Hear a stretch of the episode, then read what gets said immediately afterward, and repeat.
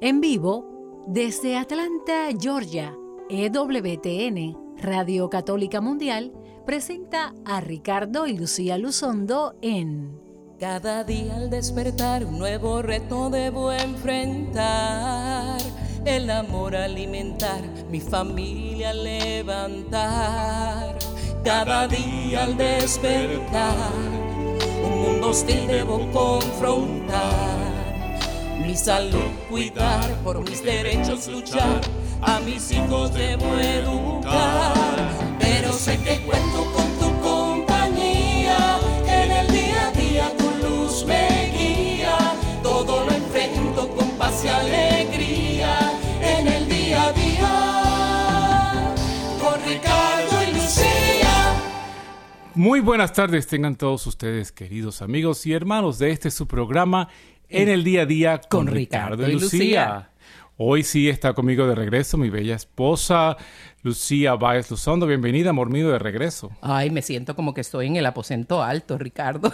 Finalmente, en la segunda planta de nuestro ah, nuevo hogar, en nuestro nuevo estudio, y ya pues un poco más recuperada de mi fractura múltiple en el tobillo izquierdo. Ya no tengo yeso, pero tengo una bota ortopédica y ya estamos comenzando las terapias físicas, así es que otro mes y medio más y ya vamos a estar saliendo de esta, de esta prueba que ha sido difícil, pero ha sido muy hermosa. Me ha enseñado muchas cosas y también lo más que me enseñó es como detener la rapidez y la vorágine de la vida, como yo siempre predico, ¿verdad? Que uno se mete especialmente en países como Estados Unidos y la vida es una vorágine.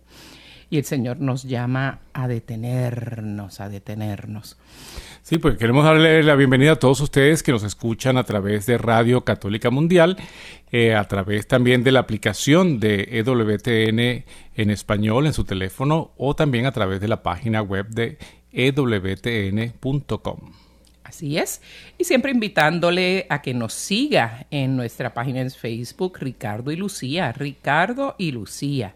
También nuestras páginas personales, Lucía Báez Luzondo y Ricardo Luzondo también. Tenemos cada uno nuestras páginas y nos puede acompañar también por esas páginas en Facebook. También nuestro Twitter, eh, Ricardo y Lucía y nuestro Twitter también personal, Ricardo Luzondo y Lucía Luzondo. Así es que es un gusto estar con todos ustedes y darles la bienvenida a un programa más de En el Día a Día con Ricardo y Lucía. Y antes de continuar, vamos a pedirle a nuestro productor que nos lleve y nos conduzca a la oración en un ambiente propicio para orar.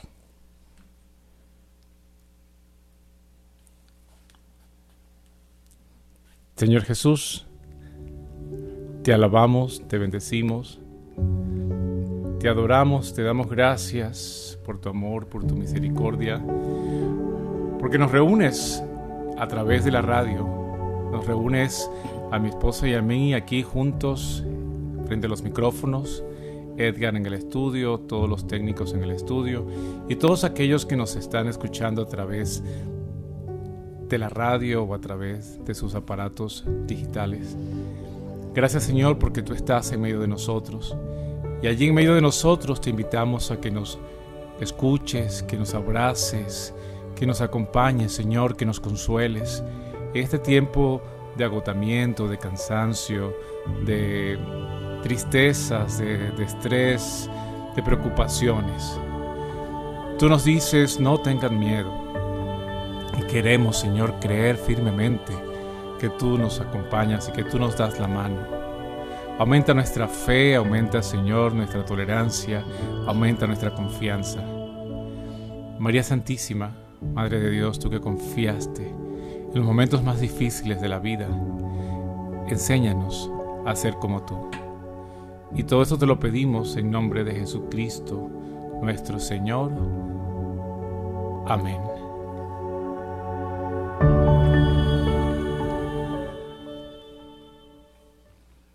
Y qué bueno que ya estamos de en pleno en el programa y te quiero agradecer también, mi amor, eh, por todo el trabajo tan excelente que hiciste eh, durante las semanas que no pude estar yo en el programa por, por la fractura y porque no podía subir al estudio.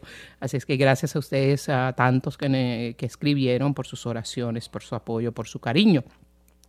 Y en el día de hoy, eh, hoy es un día pues histórico para, para los Estados Unidos, se están dando eh, las audiencias de confirmación de una potencial juez de la Corte Suprema de los Estados Unidos. Eh, es algo que se da muy pocas veces, es solamente la cuarta mujer en la historia de los Estados Unidos que es nominada a la Corte Suprema y e, ella tiene algo muy, muy particular. Es una mujer joven, no solo abogada, sino profesora de derecho con 20 años de experiencia como profesora de derecho en la Universidad Católica ah, de Notre Dame. También es madre, esposa, eh, madre de siete hijos, siete caballeros, que no es lo mismo ni se escribe igual. Para mí eso es una campeona. Cinco hijos naturales el último de los cuales eh, también le dijo sí a la vida, la jueza Amy Coney Barrett. El, quinto de sus hijos biológicos es un niño especial, tiene síndrome de Down.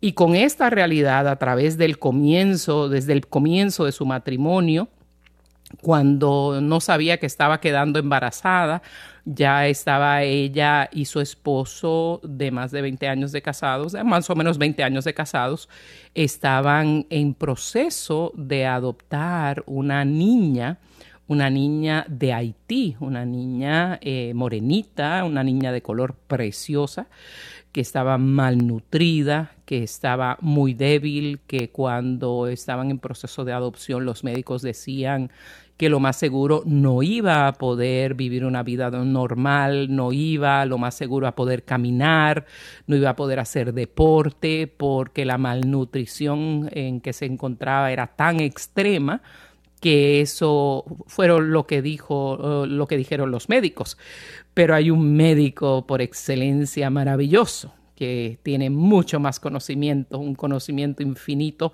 y un poder mucho más extenso, un poder infinito también, un, un ser que es nuestro Dios, que es para quien nada es imposible.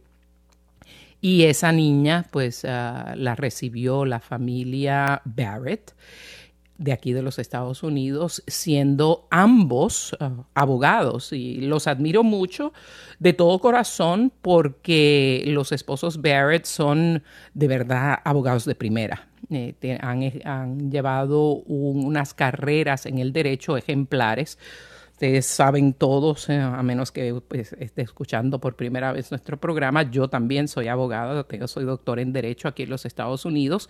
Ejercí mi profesión por 23 años y luego un año más, 24 años, y luego pues me retiré de la, de la profesión para servir al Señor a tiempo completo. Como Ricardo es médico neurólogo pediatra y también se retiró de la práctica porque el Señor nos llamó a su servicio.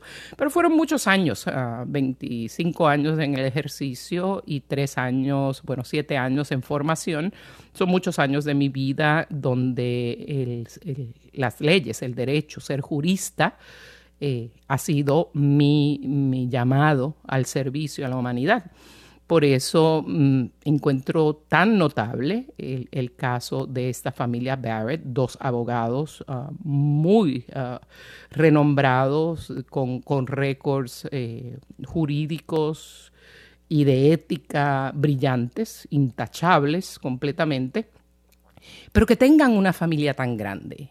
Y y son católicos. Son católicos ah, de hueso colorado, como diríamos nosotros, católicos de cuna y católicos de formación, tanto el uno como el otro en sus hogares de formación, donde ellos crecieron, y luego formaron un hogar católico como Dios lo ha mandado. Y que esta vamos a enfocarnos en este caso en, en el rol de ella, en el rol como mujer, y su carrera, porque lo que queremos compartir hoy es si se puede o cómo balancear la profesión de una mujer, su trabajo, con su rol de madre y esposa. O sea, trabajo y familia, el balance entre trabajo y familia es el tema de hoy en, en el día a día con Ricardo y Lucía.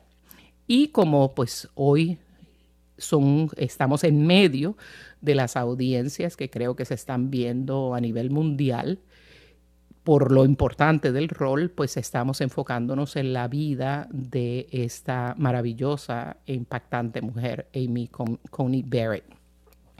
Y durante las introducciones de la audiencia, ella, de las primeras preguntas que le hicieron es cómo puede balancear.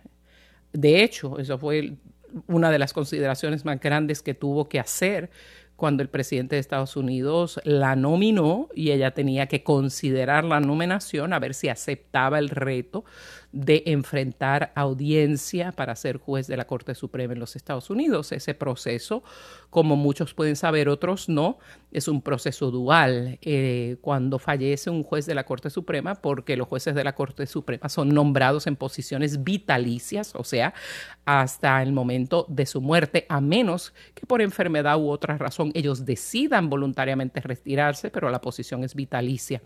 La Constitución provee que el presidente eh, en ejercicio en ese momento tiene, no dice debe ni puede considerar, dice tiene que eh, nombrar, hacer una nominación, nominar a una persona eh, competente para consideración del Senado. Eso ya lo hizo el presidente, como lo han hecho todos los demás presidentes en la historia de los Estados Unidos. Y ahora se está dando la segunda parte, que es el Senado que decide escuchar las audiencias, permitir audiencias de confirmación y estas usualmente se dan eh, sin ninguna uh, tirantez ni ninguna discusión cuando el partido que tiene mayoría en el Senado es el mismo partido del presidente. Cuando no son el mismo, pues el Senado puede considerar o no dar esa audiencia.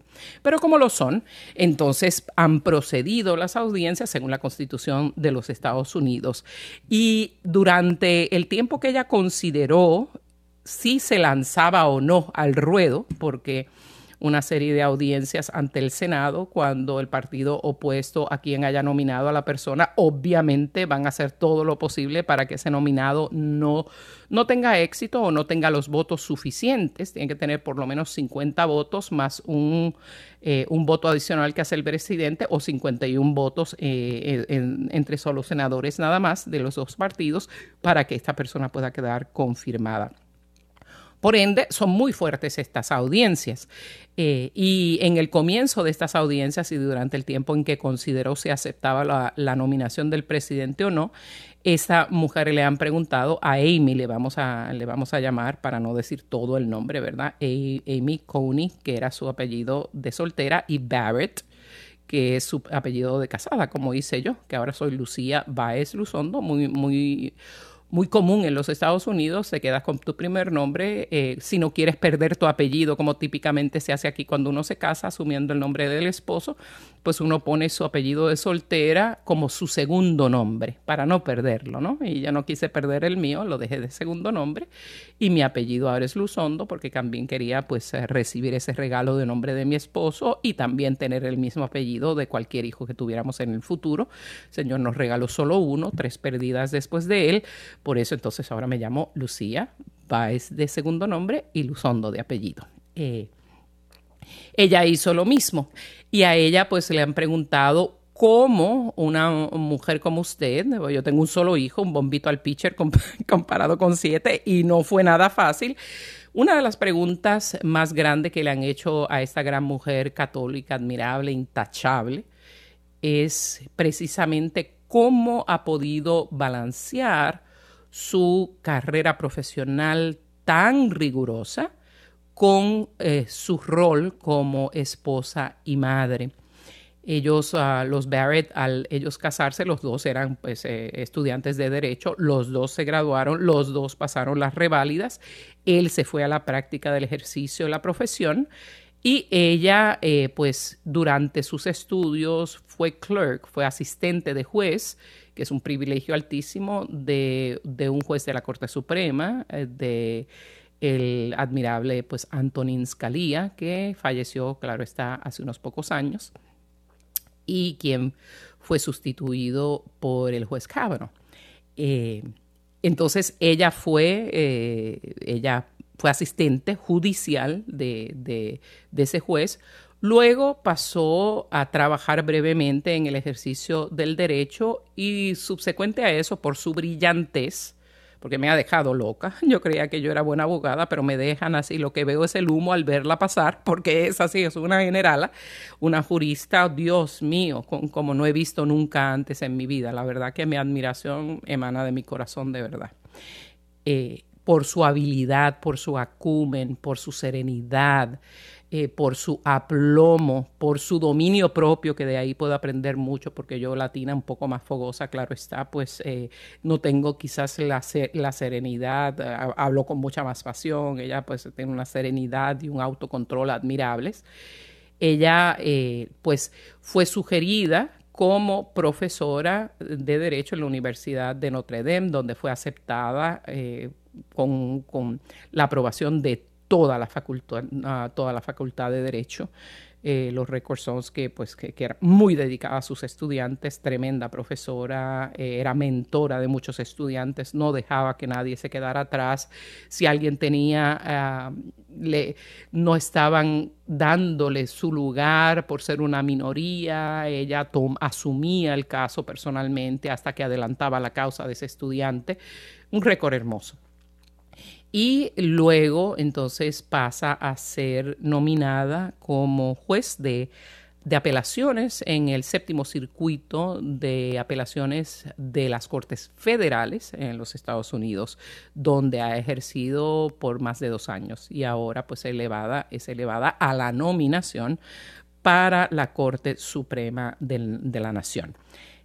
Imagínense el rigor. Yo me recuerdo de lo que era mi práctica. A veces tenía 600 casos manejándolos eh, a, a, la misma vez el rigor y con un solo hijo pues era, era muy fuerte. Eh, la mayoría de mi práctica también, eh, parte, de, parte de mi práctica pues no estaba casada, me casé tarde con Ricardo, ya tenía yo 37 años cuando me casé, o sea que no tuve ese rigor y era algo de verdad difícil de enfrentar. La carrera del derecho en los Estados Unidos es altamente rigurosa por muchísimas razones, por lo, por lo contenciosos que son los casos, por las amenazas de, de, demanda o de querella en contra de la licencia de uno, que en otros países pues esas esos sistemas no existen, pero aquí cualquier queja de cualquier persona, si uno no puede uh, probar que uno no hizo algo que está alegando la persona, pues puede tener problemas de licencia, es algo altamente estresante.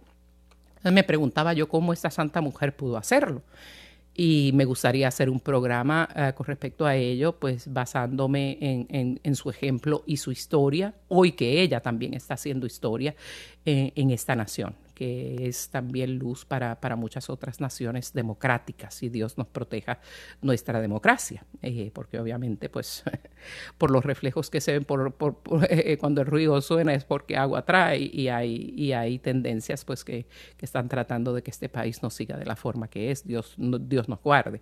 Pero esta mujer que es tanto ejemplo, cuando veo las entrevistas, y le preguntan cómo pudo balancearlo, ella dijo estas palabras, y son las, las palabras que han resonado en mi corazón, el concepto que ha resonado en mi corazón, y quiero compartir con tantas otras mujeres que son mujerones, eh, que, que quieren criar sus hijos, porque para mí, como mujer católica, el logro más grande de mi vida es y lo digo sin lugar a dudas, sin lugar a dudas. No es lo que yo haya logrado profesional o ministerialmente, sino el logro y la satisfacción más grandes de mi vida es haber sido esposa y luego madre de Sebastián Alejandro Luzondo. Para mí eso ha sido el regalo más inmenso, sin comparación, que Dios me haya podido regalar en mis días de vida. Y después que haya salido un esposo y un, y un hijo tan maravillosos y tan buenos, a veces humildemente le dijo al Señor a qué horas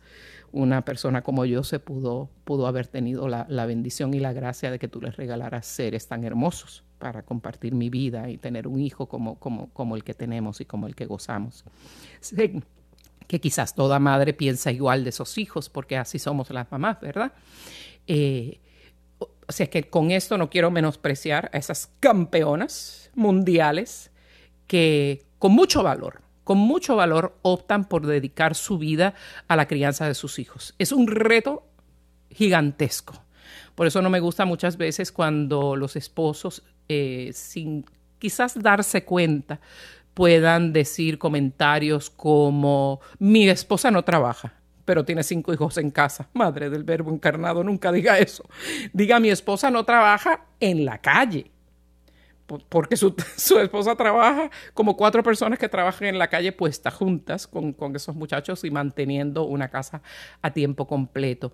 Y es, y es una opción noble, admirable, maravillosa y que no le queda ni le resta nada de nadie que decida también tener una, una profesión o un trabajo o un oficio adicional a su rol de madre y esposa, porque así la llama el Señor, porque el Señor le dio los dones, los carismas, los regalos, el llamado de así hacerlo por el bien de la sociedad, por el bien común y también muchas veces porque es difícil levantar una familia económicamente en cualquier parte del mundo en estos tiempos y muchas veces pues no hay opción, ¿verdad?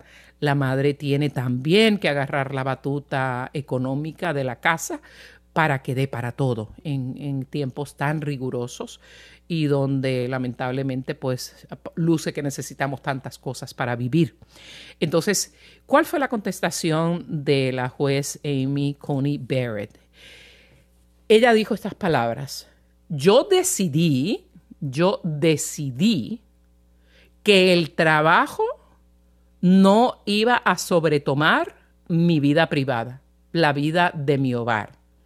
El yo decidí que mi trabajo no iba a copar mi vida familiar y que yo iba a demarcar, o sea, a marcar una frontera entre las horas en que estoy trabajando y las horas que estoy con mi familia. Y cuando yo pase de un rol a otro, Voy a hacer todo lo que tenga a mi alcance para, para dejar el otro rol atrás.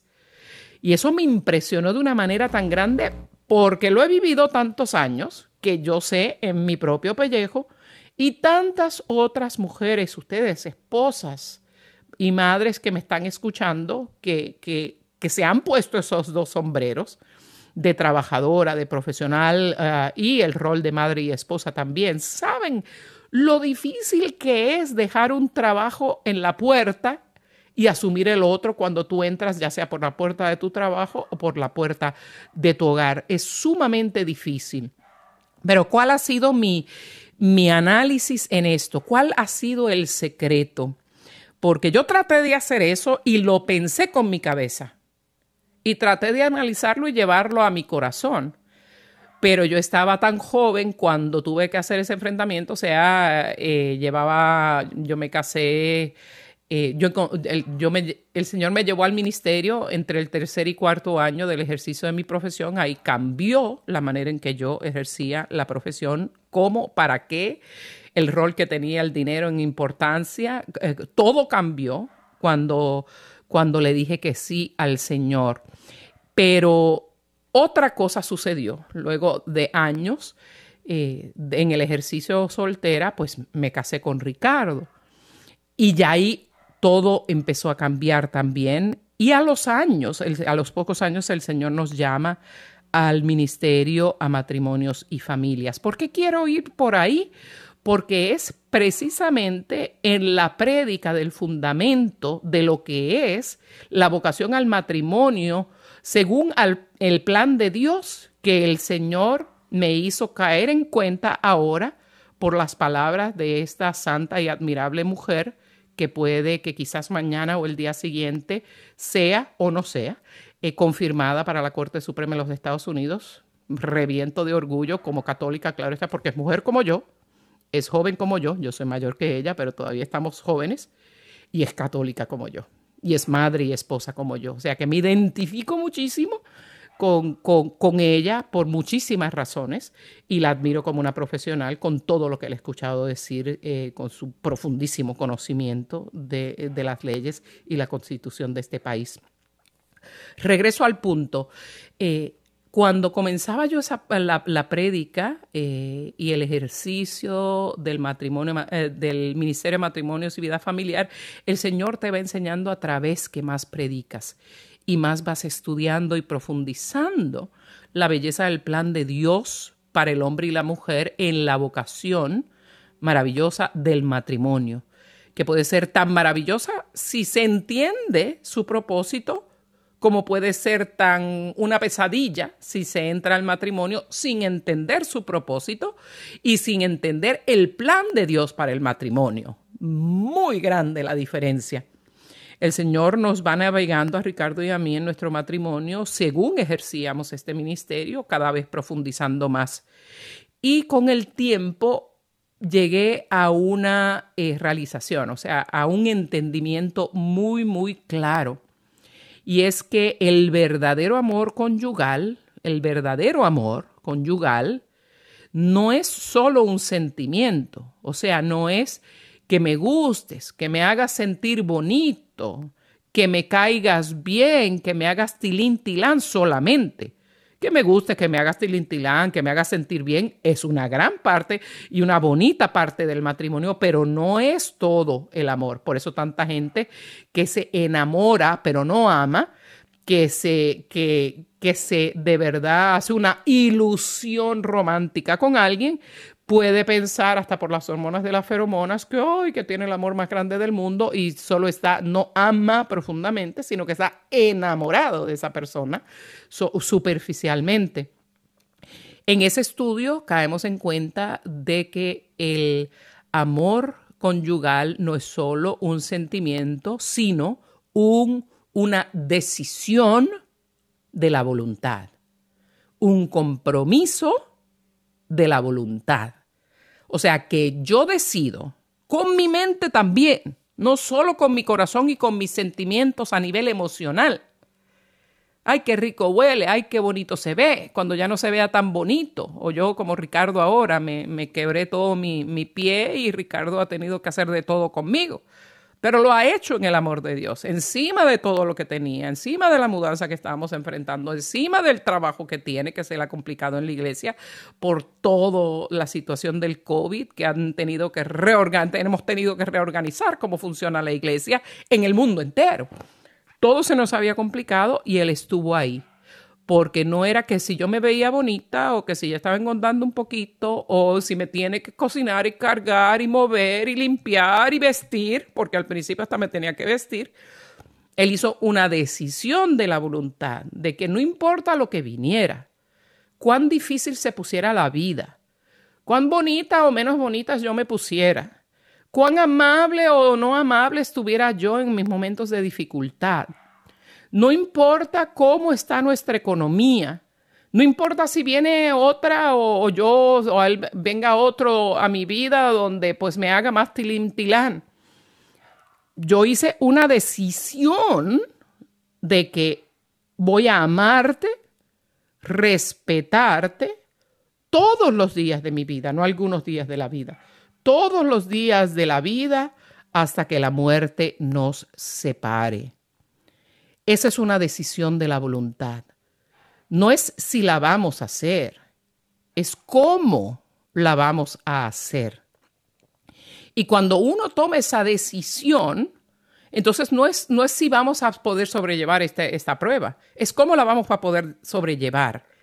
Ahí cuando por fin oigo a esta santa mujer, Amy Coney Barrett, decir, yo he podido manejar esta carrera super carrera legal, super carrera legal, con siete muchachos, madre del verbo encarnado, y todas las responsabilidades, porque es una de esas mamás de minivan de fin de semana, que es taxi mamá y se divide las, ah, los roles eh, parentales con su esposo, con todo este rollo. Ahora mismo los ojos del mundo están sobre esa mujer todo el mundo mirándole hasta cuántos pelos tiene y si tiene bigotito o no.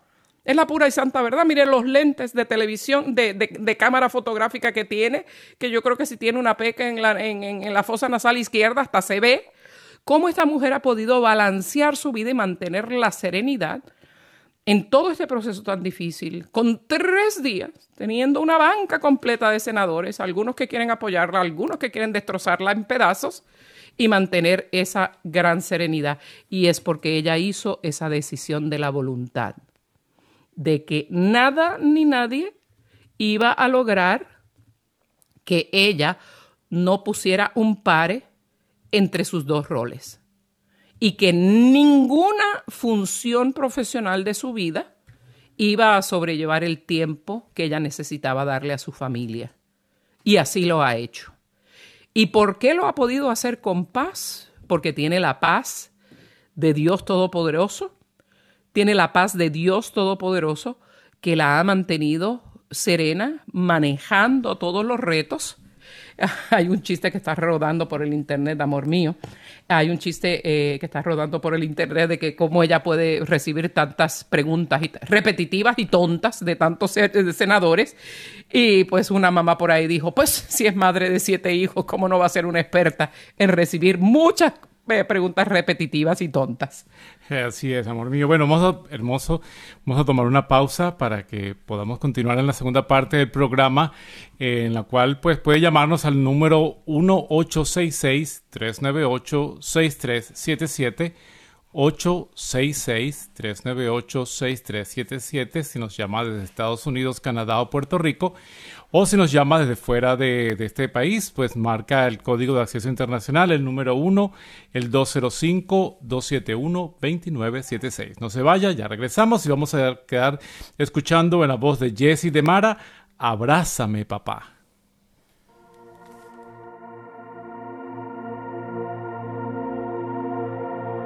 Música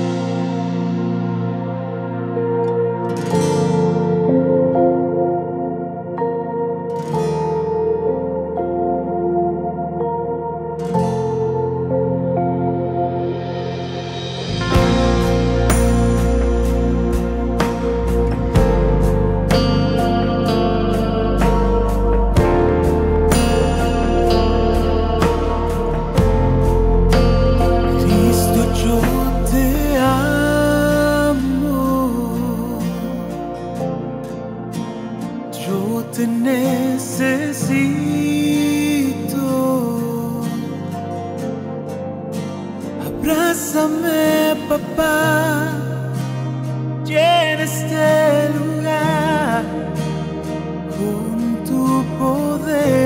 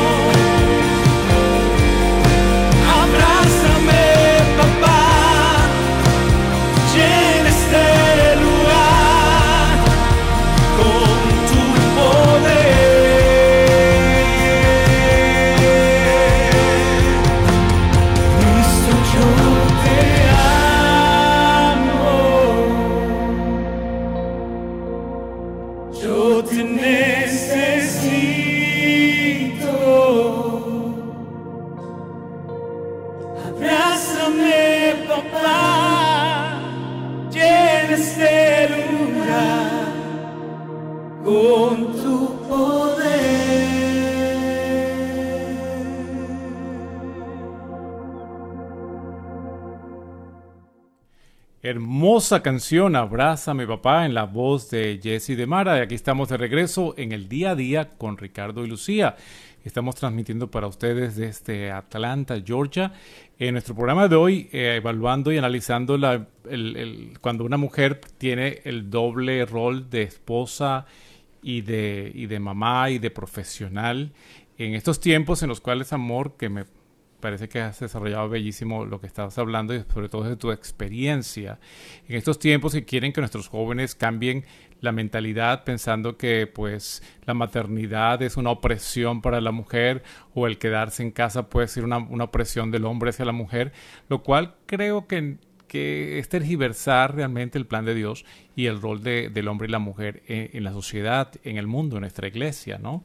Este, nosotros admiramos y entendemos eh, que los tiempos cambian y, admiramos a la mujer como la creación excelsa de Dios, nosotros como hombres, que es complementaria de nuestra vida, no es la mujer creación para nuestro servicio, eso de pronto en tiempos pasados, eh, pues en sociedades o en culturas todavía, piensan que la mujer puede ser eh, creada o funciona para, la, para el servicio del hombre, pero eso, eso, eso, se ha evolucionado y eso se ha erradicado desde hace muchísimo tiempo, especialmente en nuestro, nuestro cristianismo, en el cual la mujer tiene un rol importantísimo. María, pues nuestra madre, es la que trae el Salvador y, y a través de ella viene la salvación al mundo y María, nuestra madre, pues ha sido ejemplo desde el principio, eh, evangelizadora, organizadora, llevadera de la iglesia al principio. Eh, los apóstoles se consultaban, estaban con ella. San Juan, eh, que se ocupaba de ella, pues me imagino consejos de ella, y sobre todo en lo que es la evangelización. Y a través de la historia tenemos santas y mujeres dentro de la Iglesia Católica, aunque mucha gente piensa, dice que la Iglesia es una iglesia de hombres organizativamente, pero las mujeres tienen roles importantes y hoy por hoy hay mujeres que tienen el rol de cancilleres en, la, en la, arquidiócesis, mujeres que llevan eh, la responsabilidad de la Iglesia. Este, y, y qué bello es que una mujer, pues que decide poder eh, poner sus dones y poner sus regalos al servicio de su familia a través del trabajo, a través del, éxito profesional, pues eso es una maravilla. Pero también aquella que decide mantener sus dones para el, crecimiento de su familia, para la educación de los hijos, para la formación del hogar, es también admirable, es una decisión voluntaria, una, decisión personal que se admira, que se, entiende, se, se venera incluso, pero no quiere decir que pues el patrón actual es de sometimiento a la mujer que quiere ser mamá o a la mujer que quiere participar en el trabajo con el hombre. Y ciertamente las que se quedan en el, en el hogar, para mí son las campeonas de campeonas, de verdad, porque es, es una entrega tan grande. Muchas de ellas asumen a ser eh, maestras también, o sea, hacen, hacen escuela en el hogar y es un trabajo inmenso y es un trabajo muy, muy respetable y muy admirable, de verdad. Pero aquellas que optan por, hacer las dos cosas tienen ese, ese balance difícil que deben lograr. Por eso admiramos a esta juez. Muy bien, acabas de decir, Ricardo, que una de las cosas más penosas que en el mundo entero, no solo en Estados Unidos, le están vendiendo gato por liebre a nuestra juventud es venderle que la maternidad es una opresión o que eh, el derecho al aborto es absolutamente necesario porque si quedas embarazada, eh, muchas veces fuera del matrimonio o dentro del matrimonio, y eso va a interrumpir tu futuro profesional, lo que el mundo nos vende es la barbaridad de que haya, hay un derecho entre la ley de los hombres de que esa madre puede terminar voluntariamente con la vida de su hijo. Y muchas veces dicen, bueno, hay una actriz de Hollywood que de verdad lo dijo y tengo el retrato de ella en mi cabeza, pero ni me acuerdo del nombre porque son cosas que no me importan. Lo que sí me importó fue la vez que en los últimos, últimos Óscares dijo, yo he logrado el éxito, este éxito, esta culmen de esa corona de gloria perecedera, diría yo, de la que hablaba San Padre, ¿verdad? No la corona que da vida. Logré la cumbre de la actuación con este Oscar porque, porque aborté un hijo mío en el pasado. Qué cosa tan triste, me rompió tanto el corazón. Y eso le dio la vuelta al mundo, lamentablemente muchos diciendo que barbaridad, porque no hay conciencia ni relación con Dios ni humanidad en, ese, en esa aseveración. Pero lo más que me entristeció fue cuántas mujeres, cuántas jóvenes, cuántos jóvenes la admiraron por eso. O sea, cómo vende el mundo la mentira de que una mujer tiene que tener el derecho a poder eliminar un hijo que le estorbe por, ah, por tener un logro pasajero en la vida. Y ahora, pues recuerdo que recientemente puse yo en, mis redes sociales algo que me nació del corazón, de verdad, y aquí lo repito en, en la radio. Quien piense que una mujer tiene que tener el derecho a abortar el hijo de sus entrañas para poder tener éxito profesional y plenitud en la vida, no ha conocido a Amy Coney Barrett, que es una mujer que no solo ha sido madre una vez, madre cinco veces. No solo madre cinco veces, sino el último un niño especial que precisamente las leyes del aborto, las más, las más livianas de todas, dicen que precisamente los niños especiales, los niños con Down, deben ser los primeros en ser abortados. De hecho, ella cuenta cómo le ofrecieron abortar a su hijo. Y ella dijo, de ninguna manera, de ninguna manera no voy a recibir la vida que Dios me regala en este hijo solo porque tenga una necesidad especial. Y encima de eso, tiene una expansión de corazón tan inmensa, tan inmensa, que recibe por el regalo de la adopción la maternidad de dos hijos adicionales, la hija, la segunda hija mayor, que era la que no, no tenía la capacidad, decían que no iba a poder ni, ni, hacer deportes, ni caminar, ni nada por su debilidad nutricional, y uno de sus hijos más pequeños, eh, Juan Pedro, se llama el niño, que también es de Haití, morenito precioso, todos los cuales, los siete son amados ah, por igual. Qué expansión, de verdad, qué, qué, qué, corazón más dilatado tiene esta mujer para, amar a tantos hijos y para amar también a sus estudiantes, a las partes que van a su corte, con el mismo amor de Cristo en todos los roles de su vida. Qué cosa tan preciosa.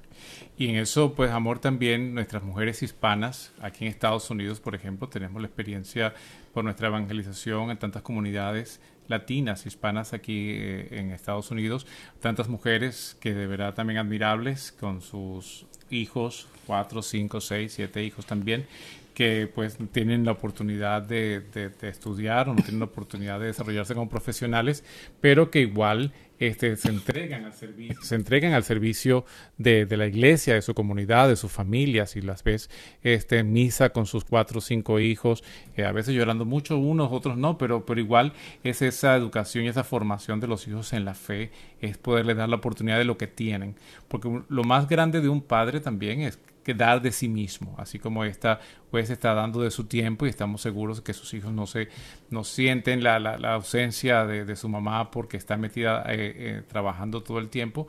Eh, pero también nosotros podemos vivir, vivir y, hemos visto a tantas mujeres hispanas aquí en Estados Unidos pues en ese mismo rol dentro de su, su estilo de vida, dentro de las posibilidades que, que tienen de poder ser madres y, poder ser esposas y poder ser también catequistas y poder ser también lectoras en la misa y poder ser también ministras de Eucaristía. Eso lo vemos nosotros aquí en los días a día y damos gracias a Dios que no se y pedimos que no se filtre en las siguientes generaciones eh, estas teorías y estas eh, ideologías, que, que, lo que hacen es eh, echar para atrás no solamente a la mujer per se, sino a la familia, al progreso de la sociedad, al progreso de la, de la misma iglesia, ¿no? Entonces nosotros pues invitamos y ustedes que estén en su sitio, en sus diferentes países, estén alertas y despiertos también de estas situaciones que nosotros debemos inculcar a nuestros hijos la importancia de la familia y la importancia de la oración en familia. Ayer veíamos también el, esta película sobre el padre Peyton. Sí, el padre eh, Peyton, que se llamaba Pray, Oren Y si usted aquí en Estados Unidos está en su ciudad, eh, por favor, les invitamos a que la vean. Es un documental sobre la vida de este sacerdote que... Patrick Payton. Patrick Payton, que, que pronto ustedes han escuchado familia que reza unida, permanece unida. Pues él puso este, este dicho en boga en los años, de los años 40. Y, y, fue un movimiento mundial donde se reunían medio millón, un millón, dos millones de personas a orar el rosario con él. Ese fue una, una, un impulso que todavía, que todavía esa organización existe. Eh, en los Estados Unidos activamente, pero que movieron millones y millones de personas en el mundo y lograron que entiendo que fueron como 28, mm, no, mucho más de 28 millones de familias en el mundo que rozaran eh, consistentemente el rosario. Todavía conocemos familias que hoy, ellos son abuelos y los hijos de los, sus hijos y los hijos de sus hijos han seguido la costumbre por la predicación de ese padre que dice reza el rosario en familia. Y entonces la, importancia de la familia en la sociedad y muestra cómo eh, testimonios de jugadores de béisbol diferentes personas en diferentes ambientes salvaron su matrimonio a través del rezo del rosario, pero cómo el, la oración unida Mm, hace que la familia se mantenga unida y eso progresa en la sociedad, y o sea, que, progrese nuestra, nuestra iglesia, que progresemos nosotros mismos, que tengamos logros y éxitos. Entonces, eh, toda nuestra intención es recordar que la familia es un, el valor primordial de nuestra sociedad y que no debemos nosotros eh, dejarlo a un lado. Eh, pues, ¿cómo empieza la familia? Como decía Lucía al principio, pues con el matrimonio y del matrimonio pues nacen los hijos, pero la familia ya es familia con la pareja, porque muchas veces dicen, ah, mira, hay un matrimonio y después cuando nace el hijo, ah, mira, tuvieron familia, no, ya son familia desde que se casaron. Y eso es algo que tenemos que empezar a fomentar y a entender. Volviendo a el consejo que le damos a nuestros a los padres de familia, que que no dejen que estas ideologías radicales, eh, una de ellas siendo el feminismo radical, que es la más que, que enseña malamente, eh, la ideología de género dice, dice lo mismo, todas estas organizaciones que van para destrozar el plan de Dios para la familia, dicen que, que la maternidad es una opresión. Usen a esta juez ah, como ejemplo. Ella le dijo sí a la vida, tantas veces y, nos compete a nosotros dar ese ejemplo. En nuestras redes sociales voy a estar compartiendo dos artículos uh, hoy en español. Uno escrito por la doctora Carrie Gress, que es profesora de, de teología y filosofía, y también el profesor de Derecho de la Universidad de Princeton el profesor Robert George, uh, diría yo que el profesor universitario que más admiro en todos los Estados Unidos, y tuve la gracia de que me permitieran ambos traducir dos brillantes artículos que escribiesen sobre esta nominación de Amy Coney Barrett y quisiera, las tradujimos español con los permisos uh, de donde se publicaron originalmente y van a estar en nuestra página de Ricardo y Lucía o en mi página también de Lucía Báez Luzondo. No se la pierdan porque ahí van a ver parte de la bella historia de esta juez y le puede servir de referencia a sus hijos de que no es necesario para nada que una mujer termine con la vida de sus hijos no importa cuánto seas o la condición que tengan para ella tener éxito. Ella puede lograrlo separando esos dos roles, haciendo esa decisión de la voluntad. También organizando su vida, que es el segundo consejo que le damos a esas madres, organizando su vida para tener horarios y actividades planificadas durante el día. Yo he visto, en mi caso, si yo estoy ociosa, tengo menos cosas que hacer, logro menos que nunca, siempre. Eso es Lucía Baluzondo clásica. Cuando más ocupada estoy es cuando más efectiva soy, porque sé que este es el tiempo que tengo para hacer X. Así es que tengo que hacerlo por sí o por sí, porque si no se queda sin hacer. Entonces, cope su horario y este es el tiempo para mi familia, este es el tiempo para mi trabajo y no mezcle, no mezcle. Si llamó a alguien, que reviente. a menos que se vaya a caer el mundo, por supuesto, pero respete su tiempo familiar también encuentre qué es lo que le hace feliz. Por eso no solo es tener un trabajo, sino tener un trabajo que es una vocación que es una vocación, porque entonces encuentras ese llamado que te mueve, ese motor que te mueve y que te hace feliz, como en el caso de, la juez que obviamente le fascina su profesión. También nos podemos eh, visualizar cómo vamos a manejarlo todo y cómo logramos, con la ayuda de Dios, poner todo en oración, poner, eh, poner al Señor en oración todo el plan de nuestra vida, sabiendo que el hombre propone y Dios dispone. Poniéndole a Dios tus planes del día, tus proyectos, tus anhelos, tus logros como madre, pedirle al Señor que en tu debilidad te dé fuerza, pedirle al Señor ese dominio propio, pedirle al Señor ese foco, esa ecuanimidad, esa fuerza interior que tiene que tener una mujer para hacer sus dos roles como apropiadamente y que sus hijos tengan y su esposo tengan el tiempo que merezca y que nunca se te vaya a la cabeza. Mira, esta mujer de verdad que me quedé loca porque vi todas las, ah, todas las escenas desde que iba a hacer, iba su nominación, no sé qué periodista logró saber que estaba saliendo de su casa con su familia y me dejó loca ver cómo salieron todos los niños, ver que no tiene un carrazo así último modelo de, de, grande nombre, tenía una van. Eh, una minivan, eh, una camioneta, una minivan de cualquier hijo de vecinos. Y se montaron todos sus hijos, se montó su esposo y ella fue la que se fue manejando. la cosa más increíble, o sea, la cosa más humilde y más simple, y eso es lo que ha demostrado. No quiero que acabe el, que no va a ser el, el, tema, pero quiero hacer una aclaratoria por tantísima gente. saben que soy abogada, saben que estoy comentando sobre esta nominación que nos llena de orgullo a todos los católicos. Eh, muchas personas dicen, ¿por qué en las audiencias la jueza no contesta tantas preguntas? Y es que eh, hay tantas preguntas que no contesta. Esa es una, una, estrategia de los senadores opuestos para hacer lucir que está evadiendo, pero la realidad es que todas las preguntas que le están haciendo, hay dos códigos que las rigen. El código de ética judicial, o sea, el código de ética que rige a los jueces, y el código de procedimiento judicial. Esos dos códigos le prohíben hacer cualquier comentario sobre una decisión o que esté pendiente o que pueda ser apelada en el futuro o que ella no fue la persona que escribió la decisión en, esa, en ese caso. Por eso da mucha lástima que, que manejen los medios tan erróneamente y digan que está evadiendo, que tiene algo que esconder cuando no ha escondido nada. Yo creo que lo que falta es que le cuenten los pelos de la cara, la pobrecita, sino que, que la están atrapando con, con, cosas que, y lo ha dicho como 25 o 30 veces ya que no puede contestar. ¿Y por qué? Pero para que sepan, por eso es que no contesta, porque contestar la haría a ella misma caer en violación de sus propias reglas de ética y sus propias reglas judiciales, y eso no lo puede hacer.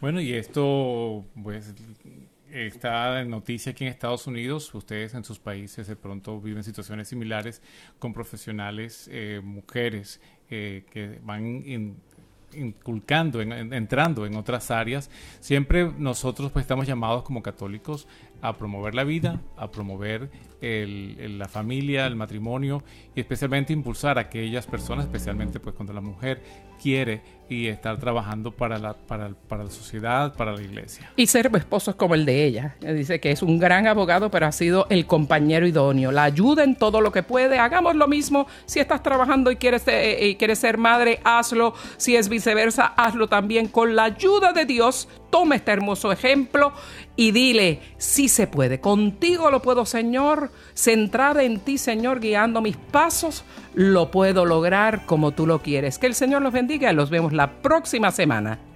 En su programa. En el día a día. Con Ricardo y Lucía.